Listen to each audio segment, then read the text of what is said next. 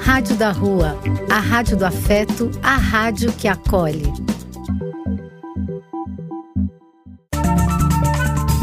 Apoio: Casa de Vó, Banho para Geral e Instituto de Políticas Relacionais. Programa Apenas Acontece. Paternidade ativa, autismo, inclusão e boa música na rádio. Olá a todos os queridos ouvintes da Rádio da Rua, a Rádio do Afeto, a rádio que acolhe, a rádio do papo reto para fortalecer o som da cidadania, do povo de rua e do povo de, da magia.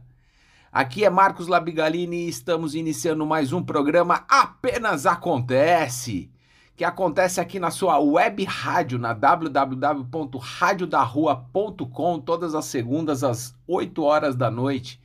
Ou você pode acompanhar este programa e todas as nossas outras reprises no nosso canal Rádio da Rua no Spotify.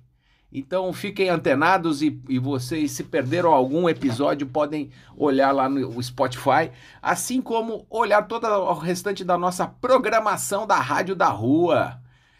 Ah, iniciando esta semana aí com bastante otimismo, alegria, olhando aqui com a lua cheia e o sol bastante iluminado. É, hoje teremos as nossas pílulas de informação sobre autismo, sobre paternidade ativa, sobre doenças raras, sobre inclusão. É, a gente trata esses assuntos aqui toda semana e traz pílulas de informação para que a gente vá trazendo pouquinho de mais consciência para cada um, junto com a nossa distribuição de empatitos, junto com as nossas pílulas vão uma série de empatia em fórmula de informação para vocês. Então vamos hoje ter bastante informações. Além disso, teremos as nossas pílulas culturais e as nossas sugestões de filmes. E começando o programa em alto astral, comemorando aí a Semana Nacional da Pessoa com Deficiência Intelectual e Múltipla, que vai de 21 a 28 de agosto. É importante aqui a gente mencionar esta comemoração para a gente colocar e dar visibilidade aos nossos invisíveis aqui que a gente trata no programa. É, foi, foi comemorado. É, de acordo com a legislação, as comemorações da Semana Nacional da Pessoa com Deficiência Intelectual e Múltipla visam ao desenvolvimento de conteúdos para conscientizar a sociedade sobre as necessidades específicas de organização social e de políticas públicas para promover a inclusão social desse segmento populacional e para combater o preconceito e a discriminação. Instituída em 1964 com o nome de Semana Nacional da Criança Excepcional, foi pensada para elucidar a condição dessas pessoas de forma a contribuir para a desconstru desconstrução de preconceitos, divulgar quais são as necessidades destas pessoas, cada uma das suas, da sua excepcionalidade e colocar a sociedade em reflexão no dever da igualdade para a inclusão. A semana também tem a função de sensibilizar governos e comunidades em relação às potencialidades das pessoas com deficiência e chamar a atenção para suas necessidades tanto para a definição de políticas públicas quanto para o combate ao preconceito. É, é importante aí frisar exatamente o combate ao preconceito né, e a, as diferenças. Então não é porque a pessoa pensa diferente de mim que eu vou ser contra ela, eu vou ter preconceito com ela, né? Basicamente é isso. E a gente olhar aí as, as situações de cada um e ter um pouco mais de empatia, amor, é, gratidão pela vida que temos. E gostaria aqui também de falar, falando um pouco sobre o transtorno bipolar, a depressão. É, eu trago um texto aqui do Chico Buarque que ele define solidão. Solidão não é a falta de gente para conversar, namorar, passear ou fazer sexo. Isso é carência. Solidão não é o sentimento que experimentamos pela ausência de entes queridos que não podem mais voltar. Isto é saudade. Solidão não é o retiro voluntário que a gente se impõe, às vezes para realinhar os pensamentos. Isto é equilíbrio. Solidão não é o claustro involuntário que o destino nos impõe compulsoriamente. Isto é um princípio da natureza. Solidão não é o vazio de gente ao nosso lado. Isto é circunstancial. Solidão é muito mais do que isto. Solidão é quando nos perdemos de nós mesmos e procuramos em vão pela nossa alma. Então, com esta mensagem aqui de Chico Buarque, vamos escutar uma música que fala de solidão com seu Jorge Caetano Veloso, desde que o samba é samba.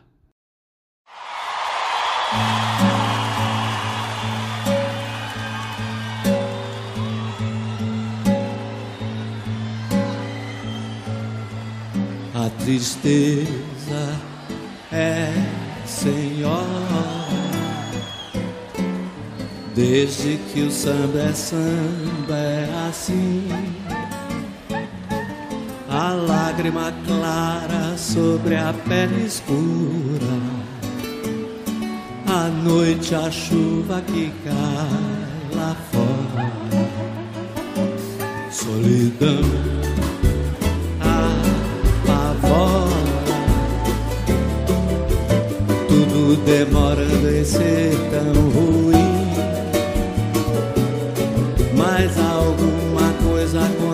no quando agora em mim, cantando eu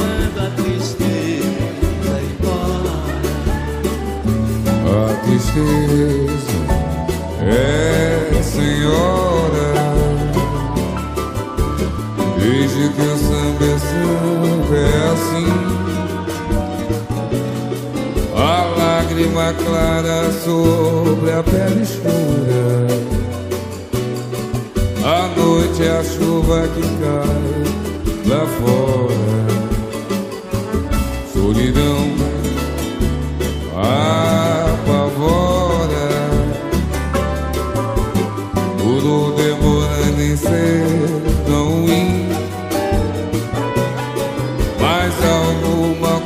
acontece quando agora em mim. Cantando eu mando a tristeza embora. O samba ainda vai nascer. O samba ainda não chegou. O samba não vai morrer. Veja o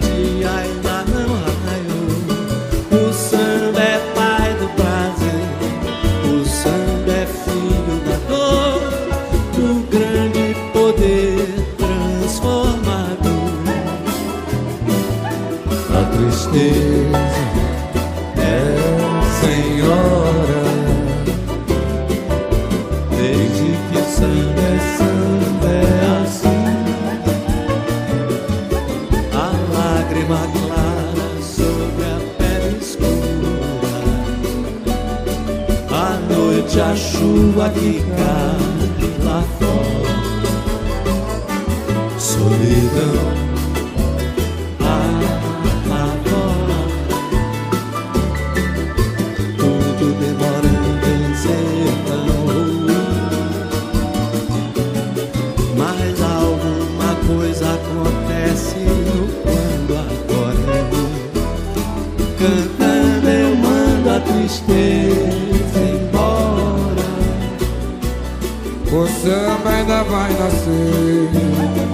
o samba ainda não chegou, samba não vai morrer.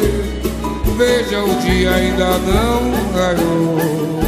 O samba é o pai do prazer, o samba é o filho da dor e o grande poder transformador tristeza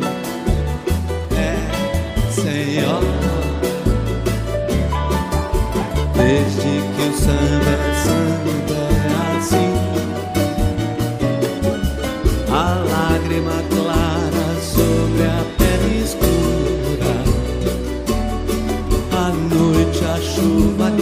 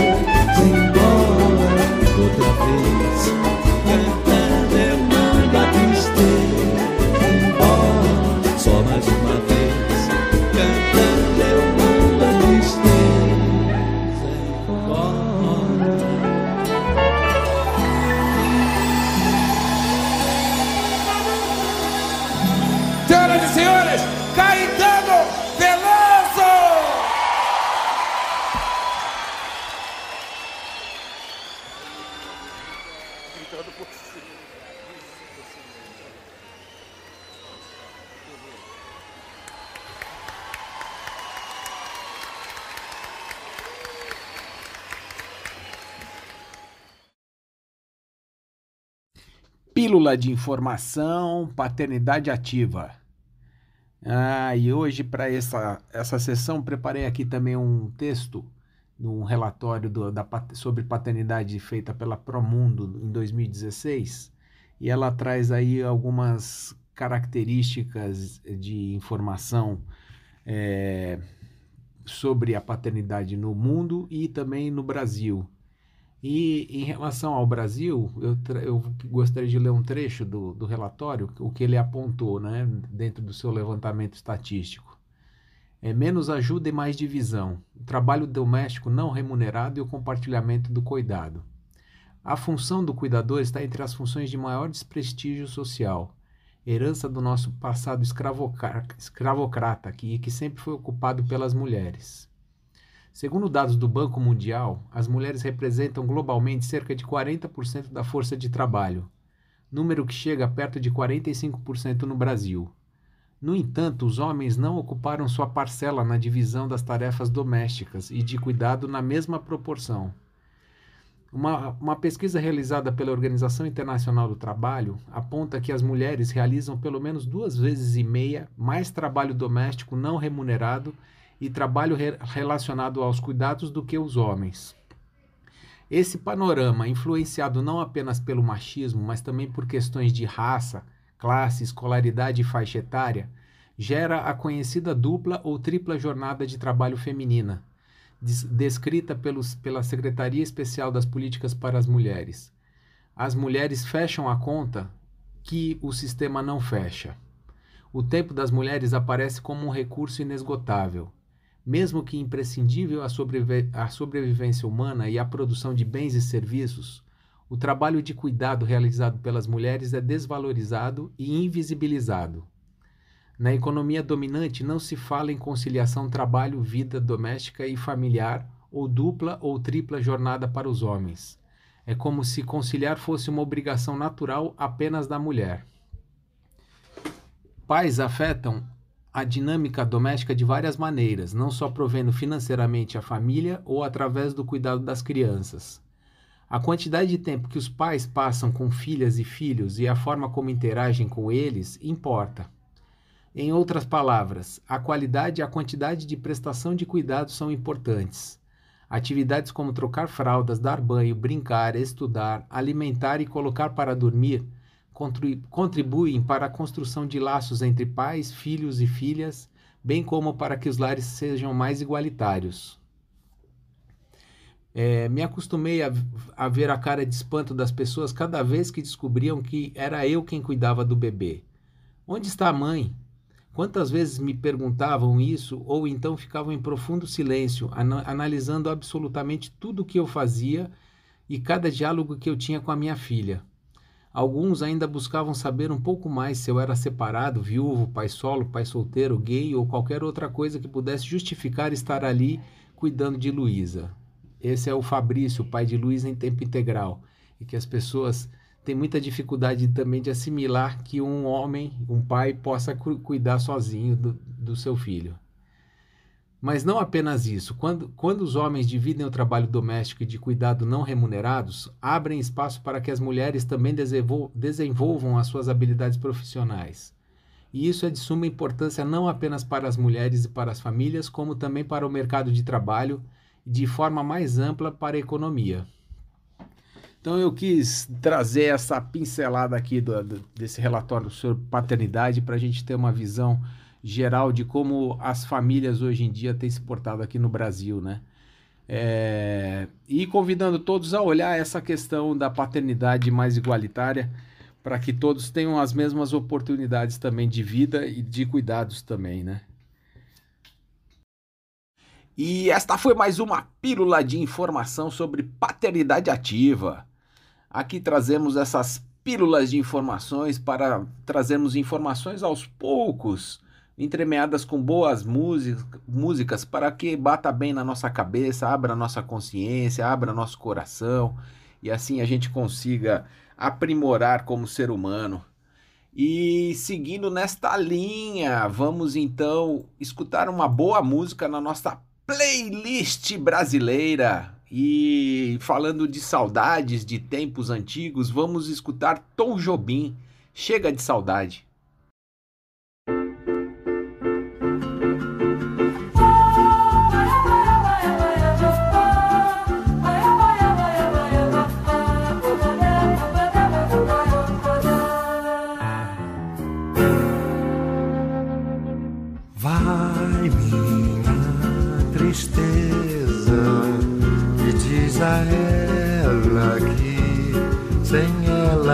Pode ser. Diz-lhe numa prece que ela regresse,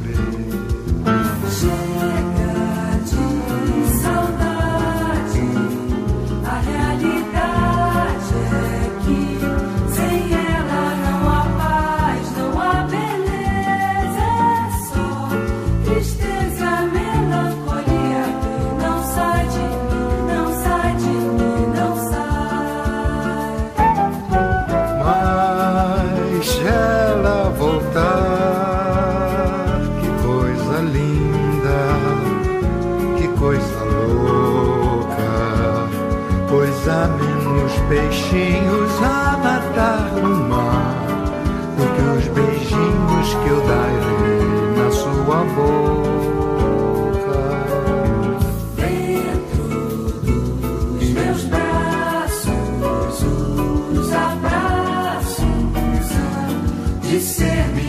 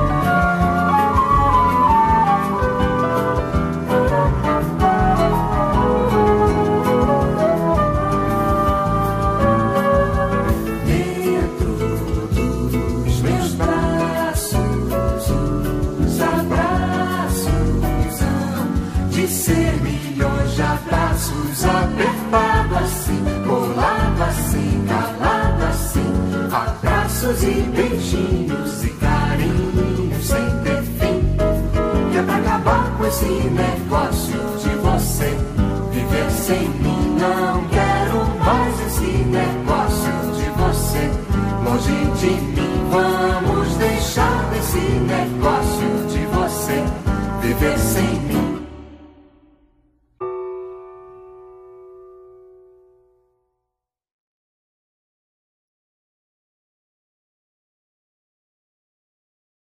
Resenha da semana apenas acontece. Ah, e vamos para mais um momento cultural do nosso programa, dando uma pausa aos assuntos mais densos, mais difíceis de serem discutidos, para uma, uma discussão mais amena, mais tranquila. E nesse momento aqui a gente busca o que foi de, é, de maior repercussão durante a semana para a gente fazer a resenha aqui pela Amanda, nossa repórter especial Amanda Labigalini, a minha Amandinha, vem aqui para trazer a visão aí da, da, adolescência, da juventude é, sobre temas diversos e que foram falados muito na mídia. E hoje ela traz aqui, vem falar um pouco e trazer a sua visão sobre a, a queimada que está ocorrendo aí no nosso parque aí por conta de balões e tudo mais. Vamos escutá-la. Olá, caros ouvintes da Rádio da Rua, mais precisamente Apenas Acontece. Eu sou a Amanda e no programa de hoje nós vamos com mais uma resenha da semana. E o tema da resenha da semana será sobre o balão que caiu na cidade Franco da Rocha em um parque que eu esqueci o nome e, e infelizmente eu não vou conseguir falar aqui para vocês. É, é muito engraçado porque, engraçado no, no sentido irônico, obviamente, né? Porque soltar balão já é um ato é, ilegal. Mas, infelizmente, as pessoas insistem em fazer coisas que não é só ilegal, como é um ato que traz consequências drásticas para o meio ambiente, para os animais e para as pessoas que estão convivendo no mesmo ambiente que essa pessoa acabou soltando esse balão. Mas enfim, é, e o que eu mais achei interessante, interessante no sentido maléfico, né, no sentido ruim da palavra, é porque a pessoa que soltou o balão, ela teve que pagar apenas 3 mil reais para ela não ser presa. Ou seja, ela fez o estrago que fez, é, aconteceu tudo isso com o meio ambiente, vários animais estão tendo que ser resgatados nesse exato momento, vários bombeiros que estão indo é, atrás para apagar o fogo que essa pessoa causou, né? É, indiretamente, acredito que não foi com a intenção de causar o que ela causou, causou. Várias pessoas que estão ao lado desse meio ambiente que está sendo queimado, né? É, está com cheiro de queimado, obviamente. Enfim, é, então isso tudo só causou 3 mil reais de punição. É, acho que é por isso que as pessoas insistem em fazer algo que é ilegal ainda, porque sabe que a consequência é bem mínima pro estrago que é causado, né? Ah, muito bom, Mandinha, com a sua visão aí sobre esse tema aí bastante importante da gente debater. A gente já está acabando com a natureza e queimando tudo ao nosso redor, né? Vão viver numa uma selva de pedras, não sei como sobreviver, tipo Simpsons, né? Não sei qual que é a gente, qual a direção que, que a humanidade está dando para esse planeta Terra, né? Muito triste de se ver tudo isso. E quem sofre somos nós, né? Falta de água, falta de luz, falta de tudo, né? Falta do, do, escassez completa do planeta, né? Estamos drenando e, mas vamos continuar aqui o programa. Apenas acontece com uma música. Vamos com calma. Marisa Monte, do seu novo álbum.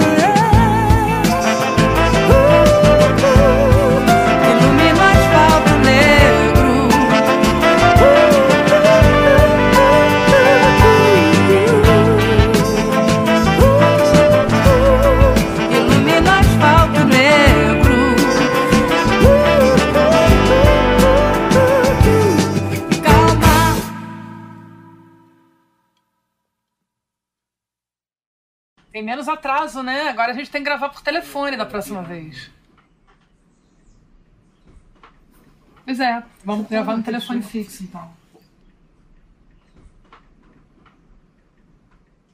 Que bom, nice. Tá, eu vou te mostrar o lance, as bases também daqui.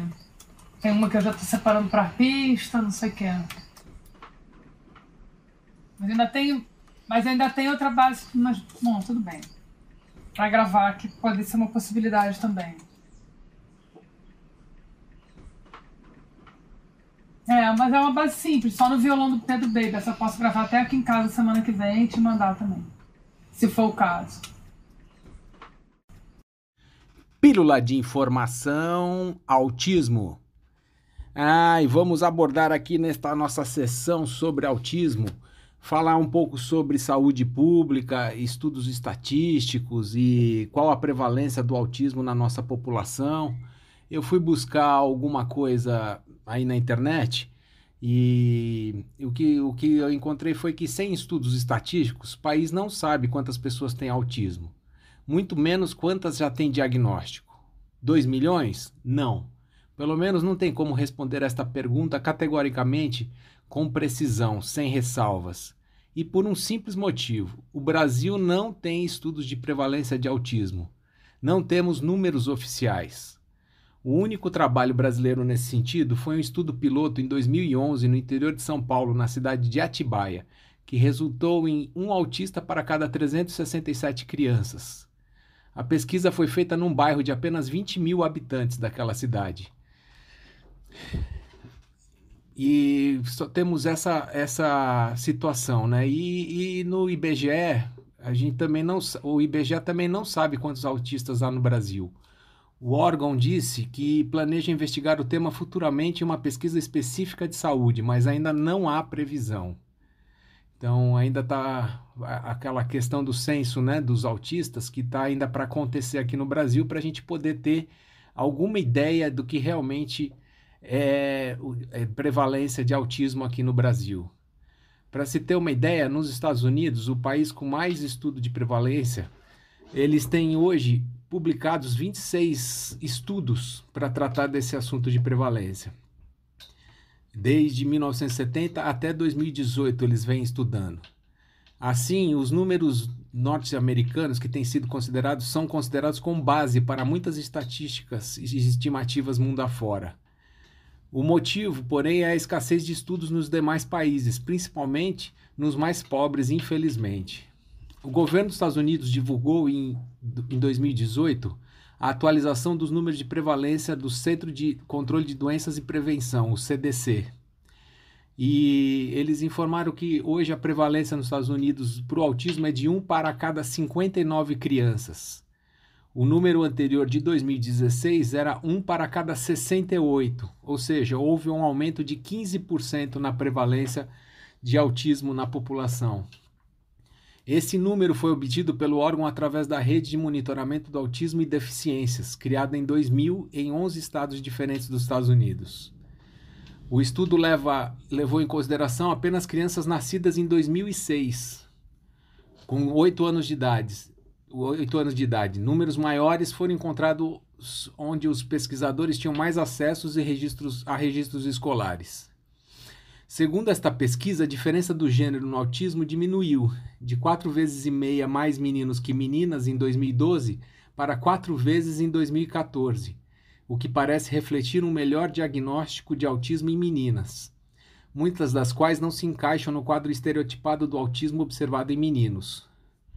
Os estadunidenses ainda não têm nenhuma estimativa confiável da prevalência de autismo entre adultos a cada ano, cerca de 50 mil jovens com TEA atingem a maioridade dos 18 anos nos Estados Unidos.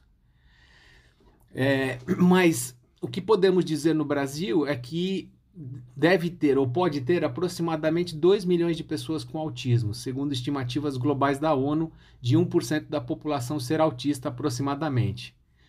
O Brasil, conforme projeção do IBGE, ultrapassou os 208 milhões de habitantes em agosto de 2018 ou seja, não dá para afirmar com um número cravado.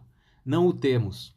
Se tivéssemos, sem dúvida, seria um passo a menos rumo a políticas públicas para atender essa população e suas famílias, num país tão carente de saúde como o nosso. Quantos deles já têm um diagnóstico? Piorou, não fazemos a menor ideia. É isso que eu quis passar nesta pílula de informação é, mostrando que a gente tem muito pouca informação sobre o autismo no, em, em dados estatísticos. Então, para que a gente possa fazer políticas públicas é, interessantes e adequadas, a gente precisa conhecer o nosso público, né? Então, fica aqui só essa pílula de informação. E esta foi mais uma pílula de informação sobre autismo que nós trazemos aqui no nosso programa Apenas Acontece em doses homeopáticas e também entremeados com boa música brasileira. Vamos escutar Passe em Casa Tribalistas.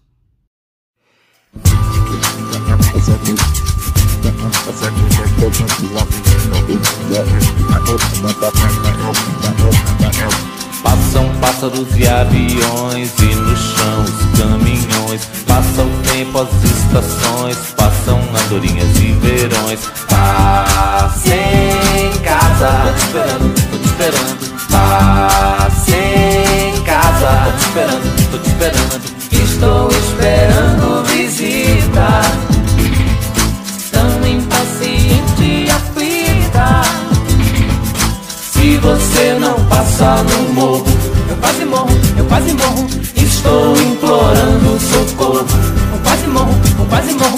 Vida sem graça se você não passa no morro. Já estou pedindo que passe um tempo, passe lá, passe um mal com os meus lençóis.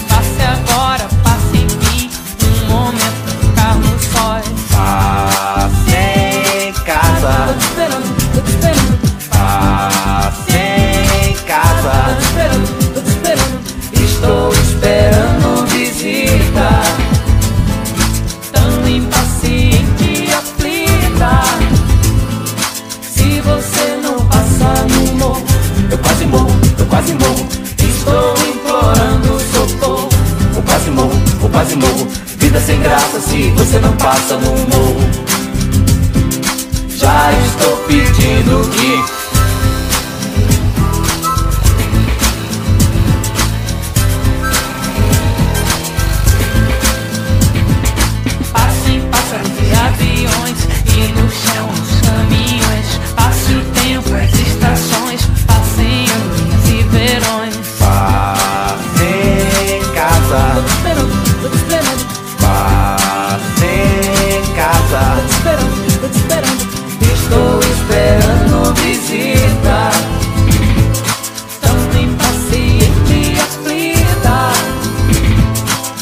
você não passa no morro, eu quase morro, eu quase morro.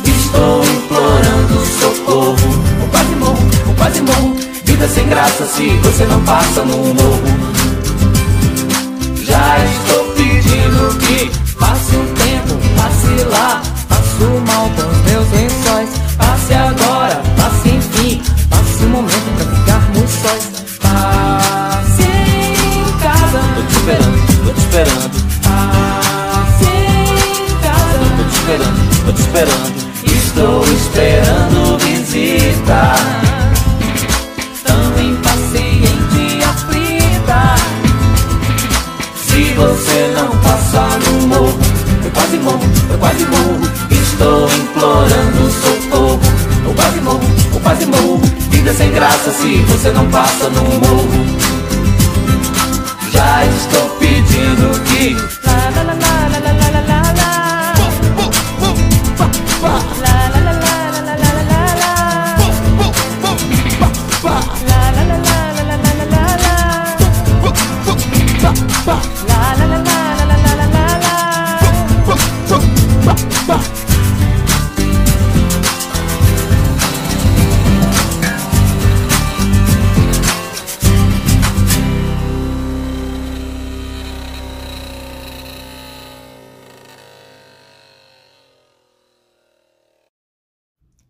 Indicação de filmes apenas acontece. E vamos para nosso momento de indicação de filmes para aquele povo que gosta de ficar no sofá assistindo a um bom filme, a uma boa série. E hoje o nosso repórter especial Vinícius Labigalini, o meu Vini, vem aí nos apresentar uma sugestão extraordinária. É bem interessante esse filme mesmo, eu assisti, recomendo. E outra recomendação que eu queria passar aqui para os nossos caros ouvintes é de uma série chamada Minha Vida com Síndrome de Down. Já tem quatro temporadas e conta a história de sete jovens adultos com síndrome de Down que trabalham, divertem, interagem com a família, amigos e comunidade. E aí cada, cada membro desse grupo aí apresenta os seus desafios, as suas histórias e é bem interessante assim, desmistifica muito assim como como uma pessoa com síndrome de Down vive, né? Então são coisas assim bem legais de se ver para gerar empatia, para ter o entendimento, abrir a consciência. Mas aqui vai a indicação de filme do Vini. Vamos escutar. Boa noite, caros ouvintes da Rádio da Rua. Aqui quem tá falando com vocês é a Vinícius Labigalini. E hoje eu vim falar sobre um filme muito bom e muito emocionante que é O Extraordinário, que infelizmente não está disponível nas principais plataformas, mas que talvez procurando no Now, Vivo Play, talvez você ache, porque é um filme conhecido, né, que lançou em 2017, que até inclusive eu fui ver no cinema e que me tocou bastante que conta sobre a história de um menino que tem uma deformidade no rosto e ele nunca tinha ido para a escola e conta toda essa transição da educação familiar e ele indo para a escola que é nos Estados Unidos e não tem essa obrigatoriedade da escola física, por exemplo, até uma certa idade. Mas o mais legal desse filme e que é um negócio que fala bastante sobre inclusão é, dos pontos de vista. O filme poderia ter abordado melhor, mas mesmo assim abordou muito bem o negócio de ter o ponto de vista do menino e o ponto de vista da família sobre toda a situação, porque quando você só vê o externo é uma coisa, quando você só vê o interno de quem tá passando por aquilo é outra coisa. E você, e você como uma pessoa, você não é sozinha, você tem um monte de pessoa que passam juntos os problemas com você e as felicidades também. E é muito legal ver isso, ainda mais numa situação é, de um menino que tem essa deformidade e, a, e sofre bullying, por assim dizer. Então é um filme que eu espero muito que todos vejam. No Rotten Tomatoes conta com 86% da aprovação da, da crítica e 88% da aprovação da audiência. São notas muito boas. Só lembrando aqui que acima de 80% é, de qualquer um dos dois, pode assistir que o filme vai ser bom. Tem alguns abaixo de 80% que continuam sendo bom, mas 80% para cima de qualquer filme é muito bom. E então é isso. Espero que todos fiquem bem e até a próxima semana. Aquele abraço. Ah, muito bom, Vini. Muito obrigado aí pela indicação de mais um grande filme aqui para nossos ouvintes do Apenas Acontece. E vamos então, depois desta dica preciosa, vamos escutar uma boa música. Skank, Acima do Sol.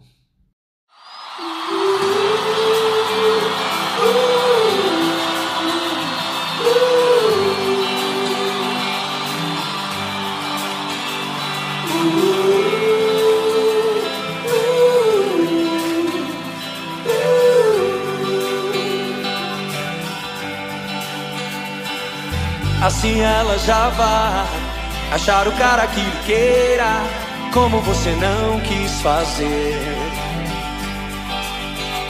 Sim, eu sei que ela só vai achar alguém pra vida inteira, como você não quis. Tão fácil perceber que a sorte escolheu você e você cego nem nota. Quando tudo ainda é nada, quando o dia é madrugada, você gastou sua cota. Eu não posso te ajudar, esse caminho não há outro que por você faça. Eu queria insistir, mas o caminho só existe quando você passa.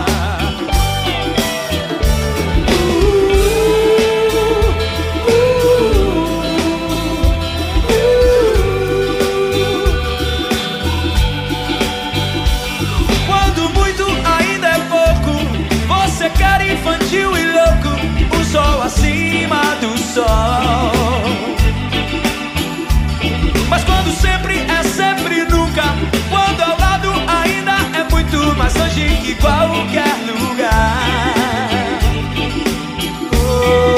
Onde ela já vai achar o cara que lhe queira, como você não quis fazer.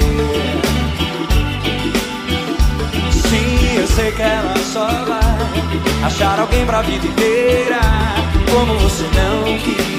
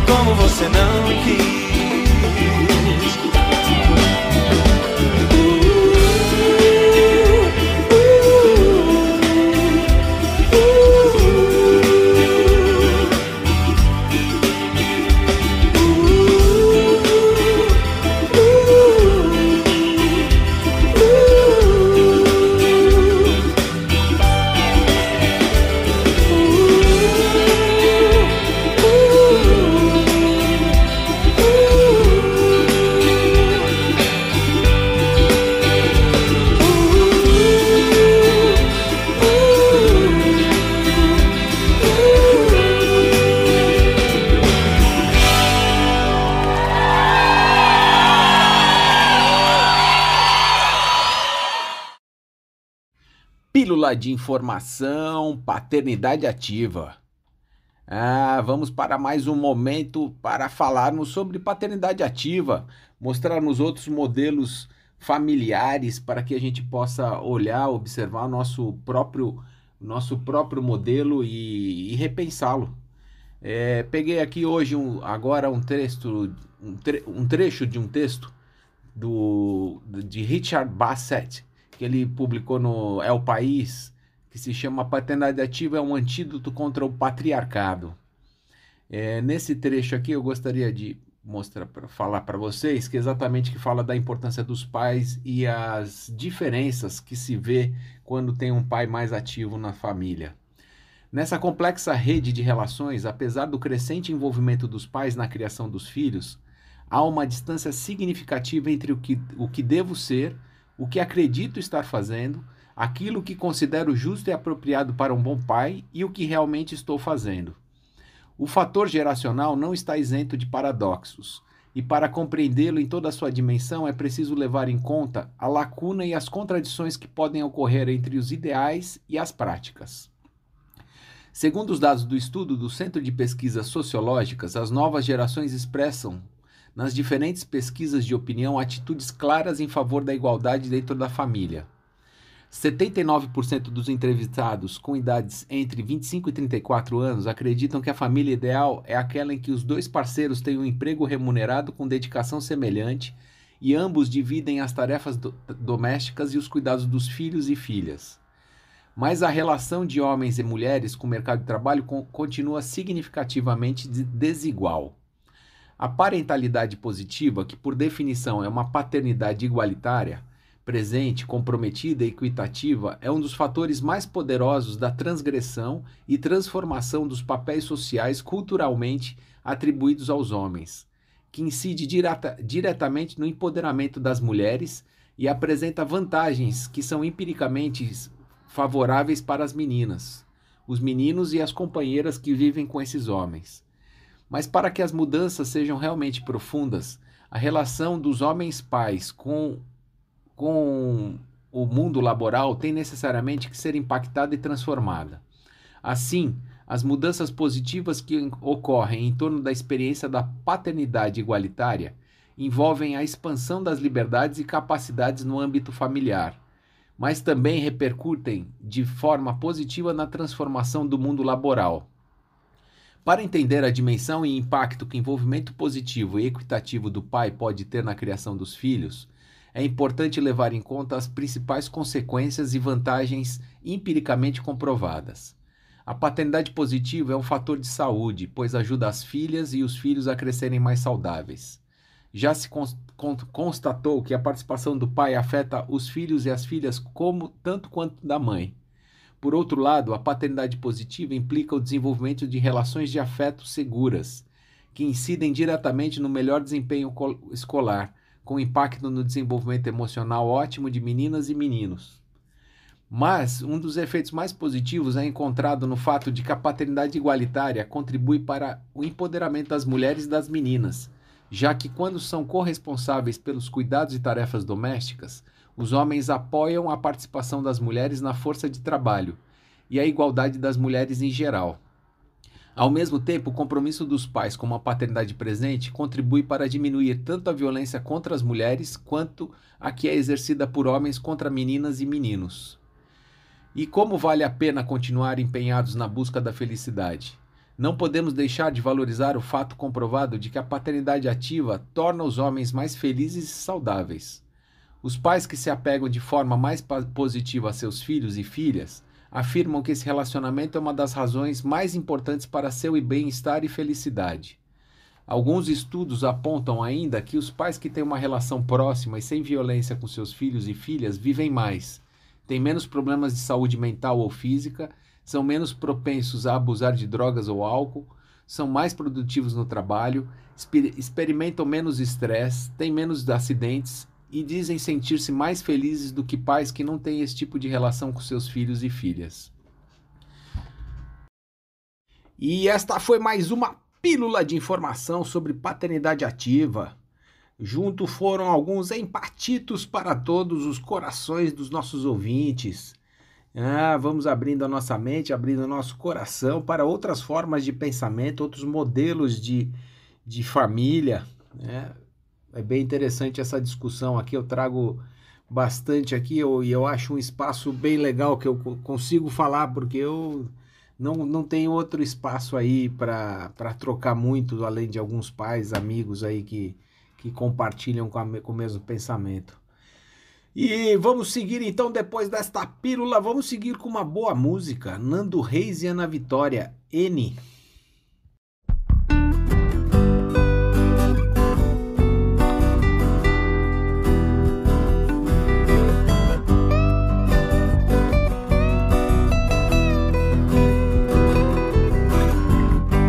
agora o que eu vou fazer?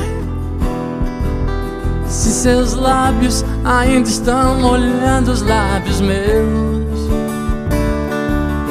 E as lágrimas não secaram com o sol que fez. E agora como eu posso te esquecer? Se o teu cheiro ainda está no travesseiro e teu cabelo está enrolado no meu peito. Espero que o tempo passe, espero que a semana acabe, para que eu possa te ver de novo. Espero que o tempo voe, para que você retorne, para que eu possa te abraçar, te beijar de novo.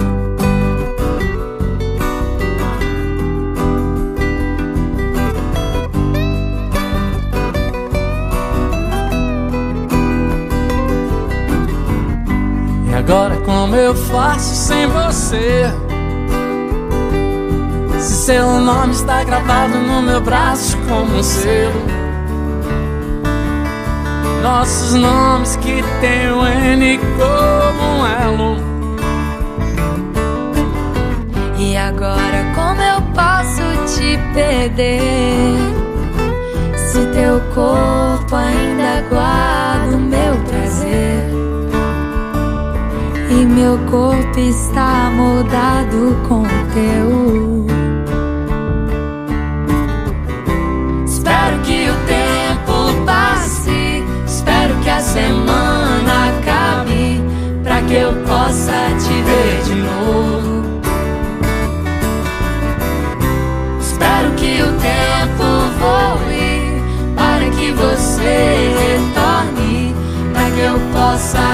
te abraçar. Espero que o tempo passe. Espero que a semana acabe Pra que eu possa te ver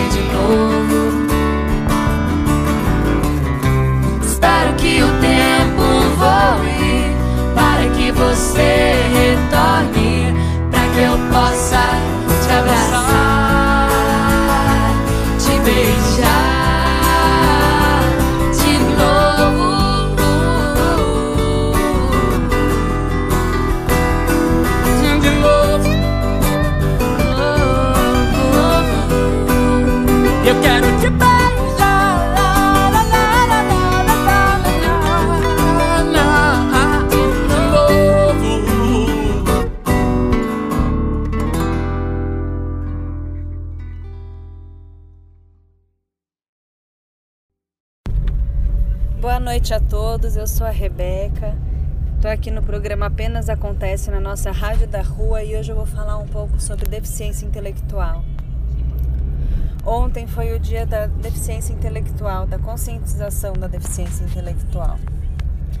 E a deficiência intelectual, ela se mistura muito com o autismo, né? Tem muita gente que inclusive confunde um pouco dos dois. É, o autista, pela lei Beneri- Berenice Piana, desculpa, é, ele tem todos, por fins legais, ele tem todas as, as os direitos que uma pessoa com deficiência tem. Porém, é, é controverso se o autismo por si só é uma deficiência ou não. O que não se tem dúvida é quando o autismo, junto com alguma outra patologia que é tida como deficiência, é, estão coexistentes, né? Então, o, o autista com deficiência intelectual não se tem dúvida de que ele tem uma deficiência. Né? É, é muito comum uma fala extremamente capacitista de quando um familiar de autista comenta sobre o seu familiar, né? Então, no meu caso, né, quase sempre que eu falo que eu tenho um filho autista, as pessoas falam: "Ai, mas eles são tão inteligentes, né?" Como se isso mudasse o diagnóstico do meu filho, como se mudasse o prognóstico e pior, né? Não estou dizendo que meu filho não é inteligente, mas ele tem as dificuldades dele é, e para o que a nossa sociedade considera como inteligente, não, ele não é. Ele tem uma deficiência intelectual e isso não é um problema. Não é isso que me faz ficar mais triste em relação ao meu filho. É, para mim muda muito menos ele saber contar até mil ou ele saber fazer grandes contas matemáticas do que a dificuldade que ele tem no dia a dia dele de se trocar, de comer, de fazer as escolhas dele, de se comunicar.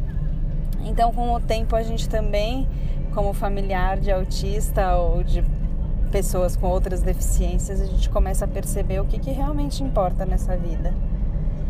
É, então, eu gostaria de falar um pouquinho sobre isso hoje, sobre, sobre essa confusão que se faz sobre a deficiência dentro do, do diagnóstico de TEA e a parte legal.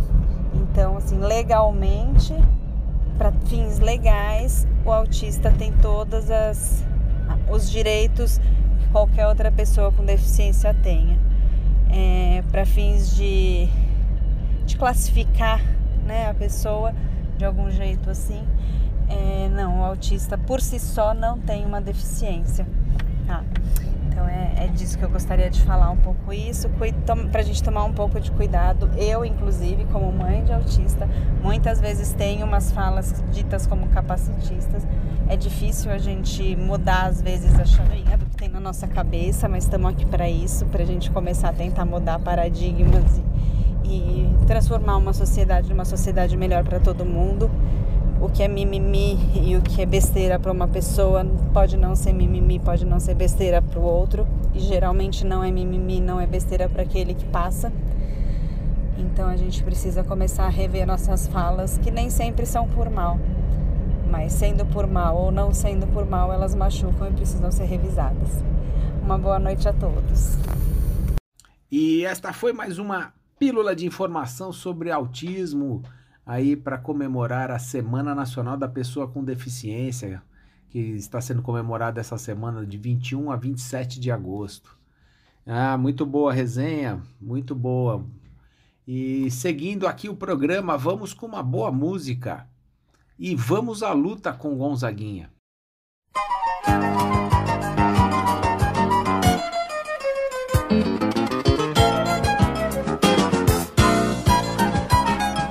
Acredito é na rapaziada que segue em frente e segura o rojão. Eu ponho fé na fé da moçada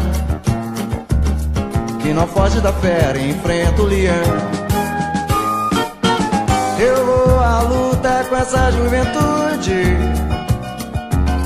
que não corre da raia a troco de nada. Eu vou no bloco dessa mocidade Que não tá na saudade constrói a manhã desejada Eu acredito é na rapaziada Que segue em frente e segura o rojão Como é que não? Eu ponho fé na fé da moçada Que não pode dar fé e enfrenta o leão eu vou à luta com essa juventude Que não corre da a troco de nada. Eu vou no bloco dessa mocidade Que não tá na saudade constrói a manhã desejada. Aquele que sabe que é meu o coro da gente Que segura a batida da vida o ano inteiro Que sabe o sufoco de um jogo tão duro. E apesar dos pesares ainda se orgulha de ser brasileiro. Aquele que sai da batalha, entra no botequim, pega uma ceva gelada E agita na mesa uma batucada Aquele que manda um pagode sacode a poeira suada da luta e faz a brincadeira Pois o resto é besteira Acredita na rapaziada Que segue em frente e segura o rojão.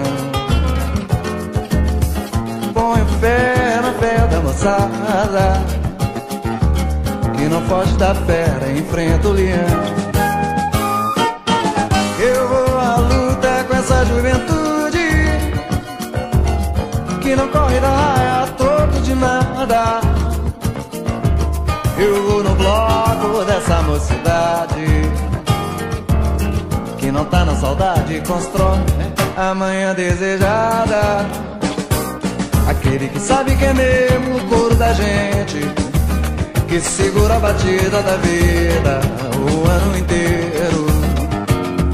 Aquele que sabe o sufoco de um jogo tão duro E apesar dos pesares ainda se orgulha de ser brasileiro Aquele que sai da batalha, entra no botequim, pede uma feva gelada. E agita na mesa logo uma batucada. Aquele que manda um pagode, sacode a poeira suada da luta e faz a brincadeira. Pois o resto é besteira e nós estamos pela aí Eu acredito é na rapaziada